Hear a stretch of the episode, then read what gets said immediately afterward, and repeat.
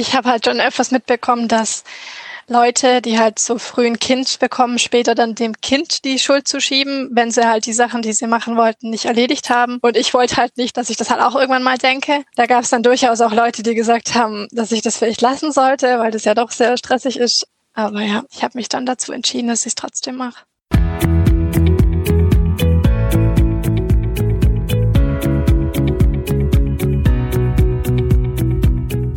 StudiCast, der Studentenpodcast von Studibuch mit Daniel Jakob. Studieren mit Kind, früher quasi undenkbar, heutzutage sieht das anders aus. Immer mehr von euch möchten sich den Kinderwunsch bereits während des Studiums erfüllen. Entsprechend wollen wir heute mal mit einer Frau sprechen, die genau weiß, was es bedeutet, mit Kind zu studieren. Sie weiß sogar, was es bedeutet, mit Kind Abitur zu schreiben. Und deshalb freue ich mich sehr, dass sie heute hier ihre Erfahrungen mit uns teilt und sage herzlich willkommen, liebe Lara. Hallo, vielen Dank. Lara, du studierst in Stuttgart an der Hochschule der Medien, wohnst auch in Stuttgart, aber wir möchten natürlich gerne noch mehr von dir wissen, so schnell wie möglich. Und das tun wir in unserer Rubrik fünf wirklich schnelle Fragen. Lara, sag mal, wie lange brauchst du vom ersten Weckerklingeln bis zum Aufstehen? Oh, sehr lange. Ähm, ja, nee, also im Moment wirklich eine halbe Stunde oder so. Ich, ja, ist gerade sehr stressig alles, deswegen. Was ist deine Lieblingsfarbe? Blau. Welchen Film hast du dir als letztes im Kino angeschaut? Im Kino, und das ist sehr lange her. Ähm. Ja, ne, ich habe es auch so überlegt. So, es, da muss man echt seine Gehirnzellen anstrengen. Kannst ja auf Netflix sagen. Ah, stimmt. Okay, welcher Netflix-Film war es? Ähm, Enola Holmes habe ich angeschaut. Wie lange könntest du mich anschauen, ohne zu blinzeln? Vielleicht eine halbe Minute. oh, mega. Und äh, thematisch passend, welches Kinderlied findest du am nervigsten? Mm, momentan von Paw Patrol, weil das die ganze Zeit bei uns läuft. Okay. Äh, Lara, nimm uns mal so ein bisschen mit in dein Leben. Wir nehmen am Freitag um 10 Uhr auf. Seit wie viel Uhr bist du jetzt wach? Ungefähr 6 Uhr. Okay, und wie sah dein Tag bis hierhin aus? Also was hast du so gemacht? Ähm, also wir sind erstmal sehr lange nicht aufgestanden heute Morgen. Und als wir dann aufgestanden sind, hat es erstmal eine Weile gedauert, bis meine Tochter sich dann endlich mal angezogen hat. Sind die jetzt in so einem Alter, wir können ja vorwegnehmen, deine Tochter ist fünf Jahre alt, sind die jetzt in so einem Alter, wo die nicht mehr das anziehen, was man ihnen rauslegt? Ja, Sie sucht ja, die hat immer so einen eigenen Kopf, ne? Genau, ja. äh, wie, wie fühlt sich dieses Alter für dich als, als Mutter an? Also fünf Jahre, hat man da so das Gefühl, die sind jetzt aus dem Gröbsten raus? Kann man sowas überhaupt sagen? Ja, sie ist schon sehr eigenständig und von dem her ist es schon eindeutig entspannter, als es mal war. Wenn wir jetzt fünf Jahre zurückgehen, da warst du 18. Ich würde gerne mal anfangen, quasi bevor du schwanger geworden bist. Wie sah dein Leben damals aus? Also welche, welche Pläne hattest du? Weil 18 ist ja so ein Alter, das lädt ja dazu ein, auch das Umfeld lädt einen dazu ein, da jetzt Pläne zu schmieden, was irgendwie Zukunft und sowas angeht. Ja, also ich hatte eine Ausbildung zur Konditorin angefangen. Das fand ich aber nicht so besonders spannend und hatte dann beschlossen, dass ich ans technische Gymnasium lieber gehen möchte und ja, hatte mich dann dort mhm. beworben. Das war so mein Ziel damals. Ach so, und das heißt, du warst dann quasi noch gar nicht so richtig im Abi-Stress damals, ja. als du quasi erfahren hast, dass du schwanger geworden bist. Irgendwann kam ja aber dieser Tag, an dem sich dein Leben da so ein bisschen verändert hat.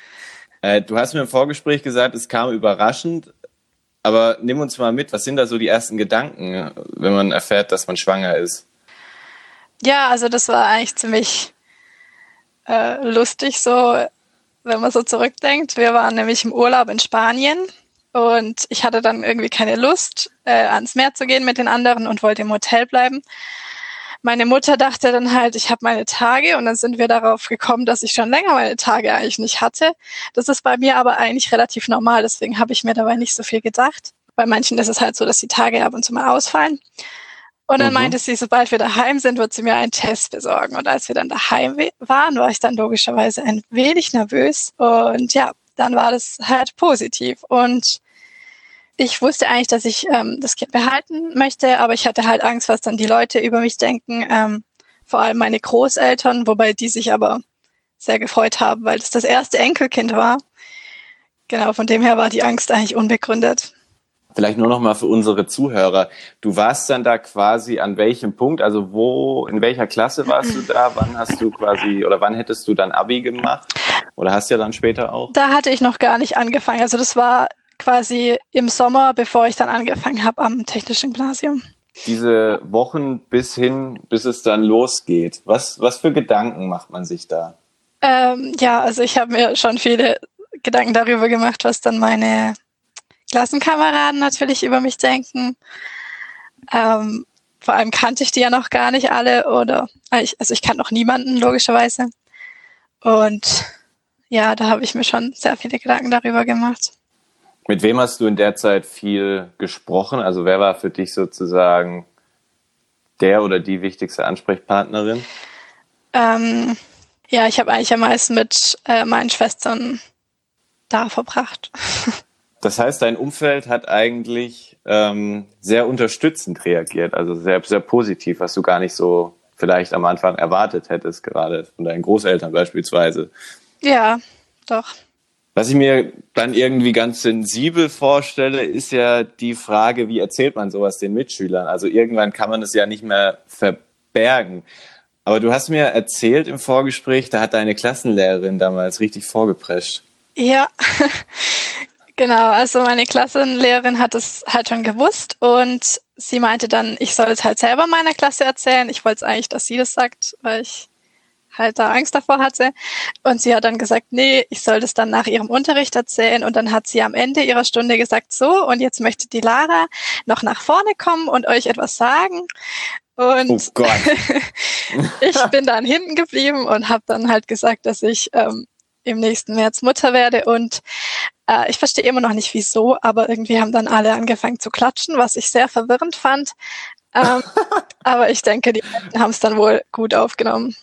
Ja. ja, es ist komisch, wie geht man, wie geht man mit diesem Klatschen um? Also in, in dieser Situation, ich wüsste, ich wüsste gar nicht, was ich da mache. Also wahrscheinlich eine Reaktion, mit der du, mit der du nicht gerechnet hast. Ja, definitiv. Diese Anfangszeit, als dann äh, deine Tochter zur Welt gekommen ist und du quasi mitten in der Vorbereitung, da geht's ja eigentlich schon los, fürs Abitur äh, gesteckt bist. Wie sah dieser Spagat am Anfang aus? Wie oft kommt man da auch an seine Grenzen vielleicht? Ähm, ja, schon sehr oft. Also es war ähm, definitiv anstrengend und ich habe dann am Anfang auch sie sehr oft abgeben müssen. Also im Sinne, dass dann ihr Vater mit ihr spazieren läuft oder meine Schwestern oder sonst was, ähm, dass ich halt wirklich was lernen kann. Und das war dann schon sehr schwierig, aber es hat ja funktioniert. Wenn wir mal so ein bisschen weitergehen, irgendwann geht es ja Richtung Abitur. Was bedeutet das alles für, fürs Abi und danach auch fürs Abitur schreiben? Also wie sah deine Vorbereitung fürs Abitur aus? Konntest du so viel Zeit da rein investieren, wie du dir vorgestellt hast? Ja, also ich bin ja schon davon ausgegangen, dass ich nicht so viel Zeit hatte. Und dann hat es eigentlich schon relativ gut geklappt. Sie war auch bei einer Tagesmutter. Also sobald ich wieder in die Schule gegangen bin, war dann meine Tochter bei einer Tagesmutter. Und von dem her hatte ich dann eigentlich an den meisten Tagen tagsüber auch tatsächlich Zeit, um zu lernen. Und wenn es eben am Wochenende war, dass ich irgendwie was hätte machen müssen, dann haben mir da eigentlich alle ausgeholfen. Also meine Schwester und meine Familie war dann eigentlich immer hilfsbereit und hat gesagt, ja, dann nehme ich sie halt mal mit oder so.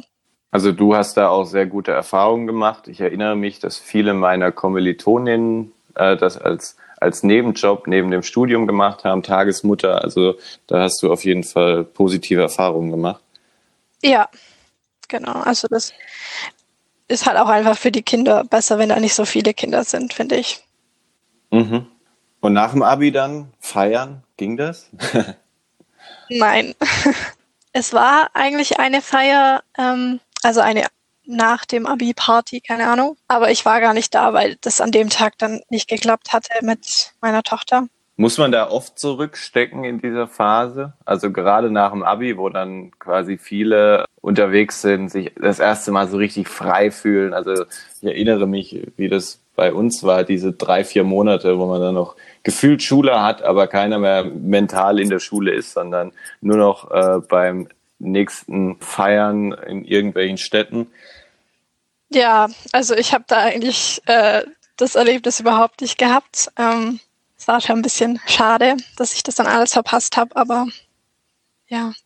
Wobei, äh, wir waren in Rom, also als Abifahrt, und da konnte oh, ich dann, schön. da konnte ich dann sogar mitgehen. Das hat dann geklappt. Und vielleicht genießt man das dann auch viel bewusster. Ja. also, weißt du, weil ich denke mir so, wenn du so wie wir, wenn du wenn du halt sehr exzessiv dann immer weggehst, dann ist es ja auch nicht mehr, dann dann fehlt ja so dieses Besondere. Ja. Also ich habe definitiv auch meine Tochter dann vermisst. Aber es war auch mal schön, einfach weg zu sein und es auch mal vergessen zu dürfen, dass halt, dass da jetzt eigentlich, eigentlich man noch ein Kind hätte, aber. Ja. Dann kommt irgendwann ja nach dem Abi der nächste Schritt. Du hast vom Abi eine Ausbildung angefangen. Welche Gedanken machst du dir oder hast du dir nach dem Abi für die Zukunft gemacht? Mm, also da das mit dem technischen Gymnasium relativ gut geklappt hatte, war ich mir dann eigentlich sicher, dass ich studieren möchte. Also ich wollte schon direkt nach dem nach der Ausbildung eigentlich, dass ich dann halt studieren kann. Deswegen hatte ich mich für das technische Gymnasium entschieden. Und ja, dann habe ich mir eigentlich nur noch überlegt, ob ich jetzt direkt anfange zu studieren oder eben erst nach einem halben Jahr. Und dann habe ich mich dafür entschieden, dass ich jetzt erstmal ein halbes Jahr noch nichts ähm, mache und dann quasi erst zum nächsten Semester einsteige.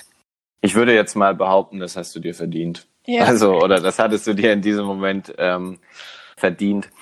Ja. Denkt man da in ganz verschiedene Richtungen? Also äh, war für dich beispielsweise auch eine Option, dich erstmal nur um die Erziehung quasi zu kümmern oder war dir auch wichtig, dich selbst nicht zu vernachlässigen? Oder wer ermutigt einen dann trotzdem weiterhin seinen Weg zu gehen?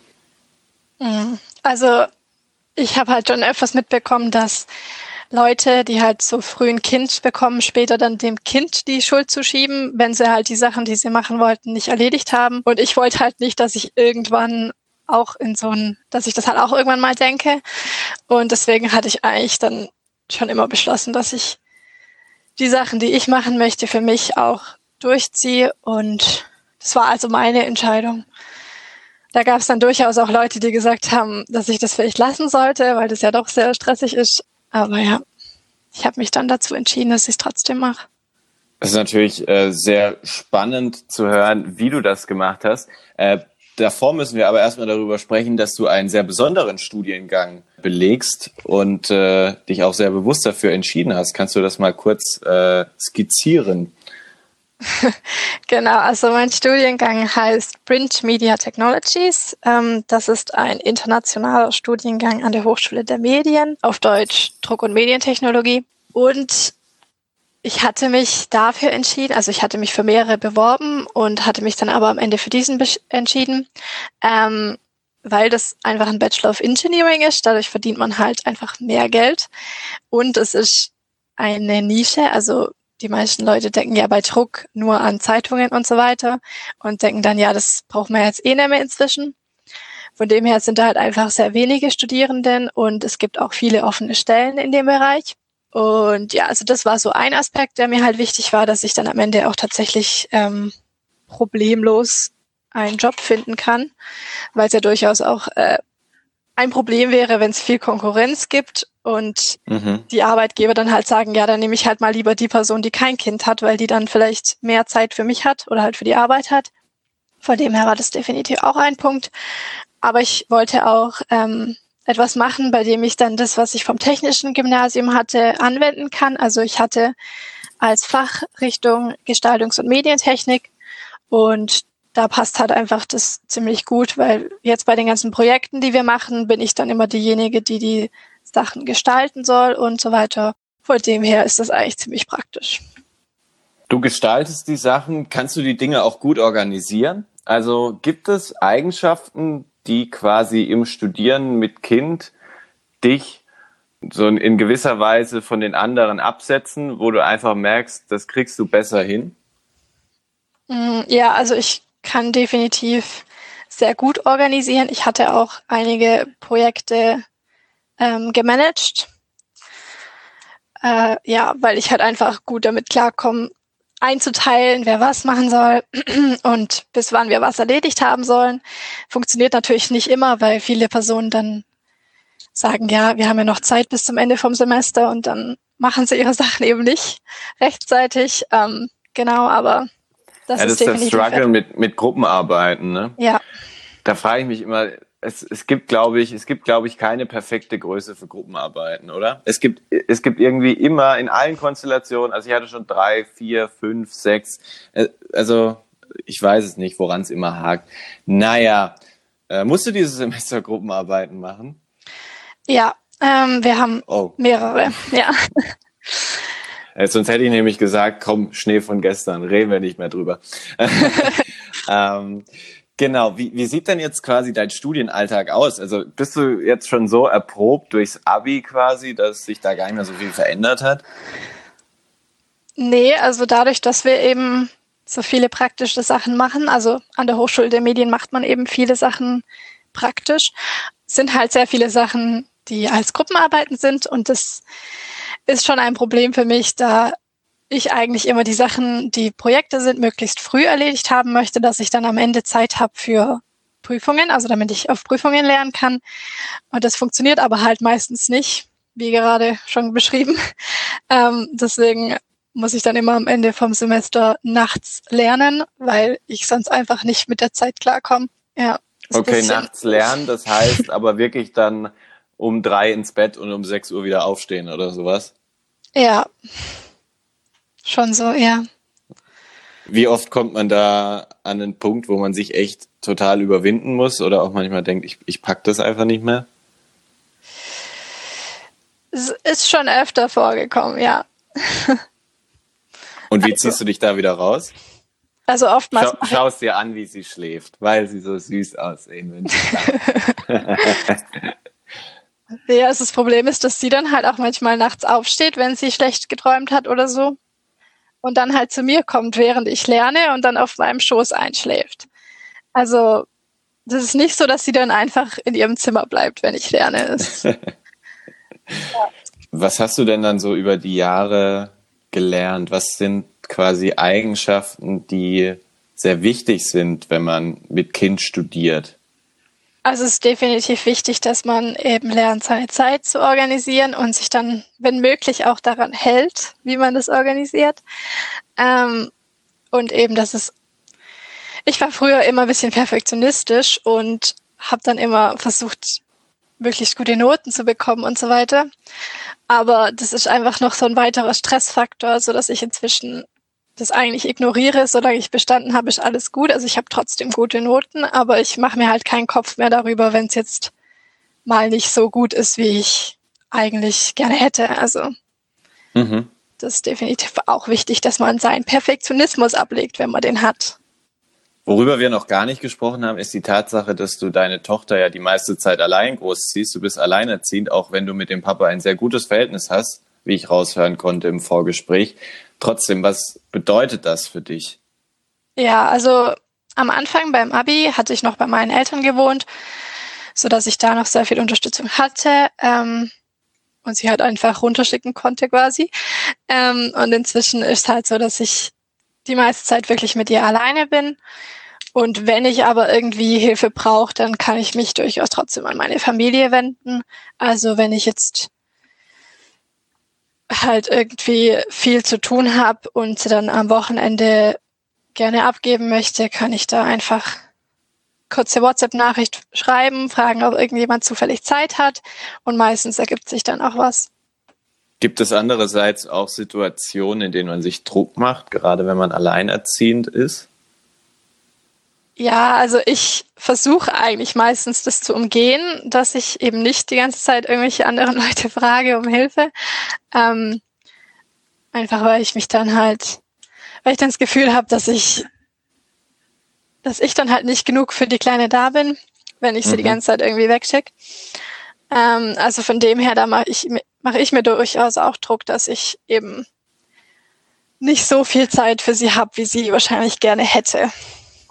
Aber kommt ihr das vielleicht nicht auch zugute? Also, dass sie sich auch in, in einem Umfeld, was jetzt nicht das Heimische ist oder mit Menschen, die jetzt nicht ihre Mama sind, dass sie sich mit denen auch gut zurechtfindet? Also, so hätte ich jetzt einfach gesagt als, als Hobbypädagoge.